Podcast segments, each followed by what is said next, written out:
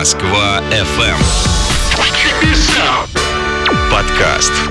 Привет! В ближайшие несколько минут пять самых главных и обсуждаемых событий этой недели. Погнали! Пятое место. Госдума вернула курилки в аэропорты. Соответствующий законопроект приняли в третьем окончательном чтении. Курилки оборудуют в зонах для уже зарегистрированных и прошедших предполетный досмотр пассажиров, а также в транзитных зонах. Эти комнаты должны быть изолированы и оснащены вытяжкой, а их стены сделают непрозрачными.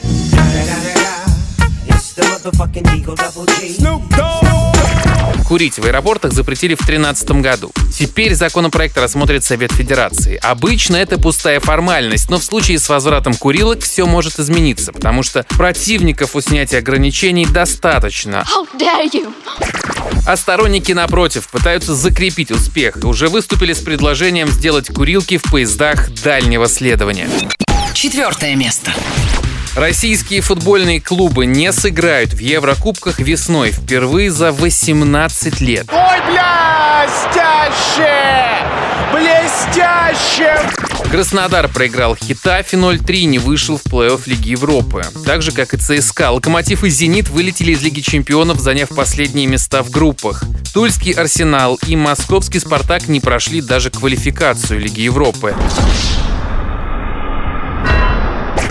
Это не только позор. Неудачное, мягко скажем, выступление уже привело к тому, что Россия опустилась на седьмое место в таблице коэффициентов УЕФА. Это значит, что теперь в Еврокубках будет играть меньше наших команд. 5 вместо 6. В 2021 году две команды пройдут в Лигу чемпионов, одна сыграет в Лиге Европы, еще две в новом турнире под названием Лига конференций. Что это за слово? Третье место. Какие у вас э, в Москве новости? Открылось движение по участку Южной Ракады от Балаклавского до Пролетарского проспекта.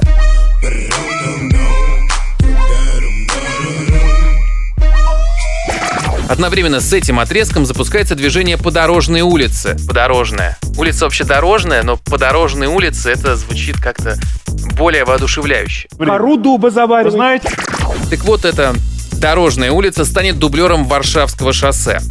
А Южная Ракада – одна из четырех новых хордовых магистралей Москвы. Трасса длиной около 40 километров пройдет от развязки Рублевского шоссе с МКАД до улицы Верхние поля в Капотне и соединит крупные автомагистрали города, в том числе Кутузу, Мичуринский, Ленинский проспекты, проспект Вернадского и Каширку. Я буду долго гнать велосипед в глухих лугах. Фактически новая дорога станет дублером МКАД и Третьего кольца. Второе место. Минфин планирует снизить порог беспошлиного ввоза на покупки из зарубежных интернет-магазинов. Умеете, могете просто. Ведомство предлагает снизить порог до 100 евро в месяц с июля следующего года, до 50 с января 2021 и до 20 с января 2022. Сейчас покупать без пошлины можно товары на 500 евро в месяц. С 1 января на 200 евро. За превышение этого порога или лимита по весу в 31 килограмм покупателю придется заплатить 30% от суммы превышения, но не менее 4 евро за килограмм.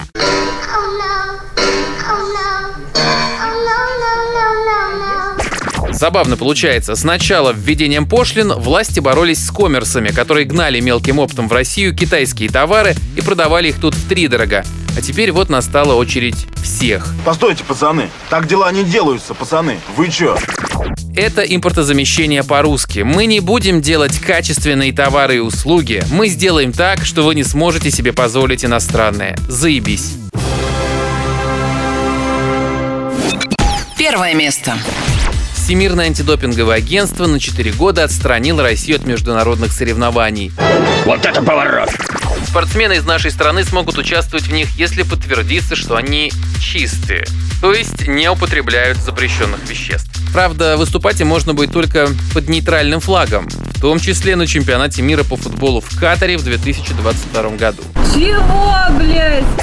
А По сути, последняя форма сборной, которую все забраковали, ее вполне можно считать нейтральной. России нельзя будет принимать крупные мировые первенства и подавать на них заявки, а чиновники не смогут их посещать. ну, хоть что-то хорошее. По решению ВАДА российское антидопинговое агентство лишится права проверять атлетов на допинг. Кстати, также на этой неделе министр спорта Павел Колобков получил орден Александра Невского. Совпадение? Не думаю. Обычно указ о награждении публикуют, но в этот раз документ не обнародовали. Об этом сообщает портал sports.ru. Орден Невского вручают за особые личные заслуги перед Отечеством. Например, за укрепление международного авторитета России. Такой была эта неделя. Ставьте лайки, делитесь этой записью, пишите комментарии. Классных вам выходных, отличного настроения. Пока. Москва FM. Подкаст.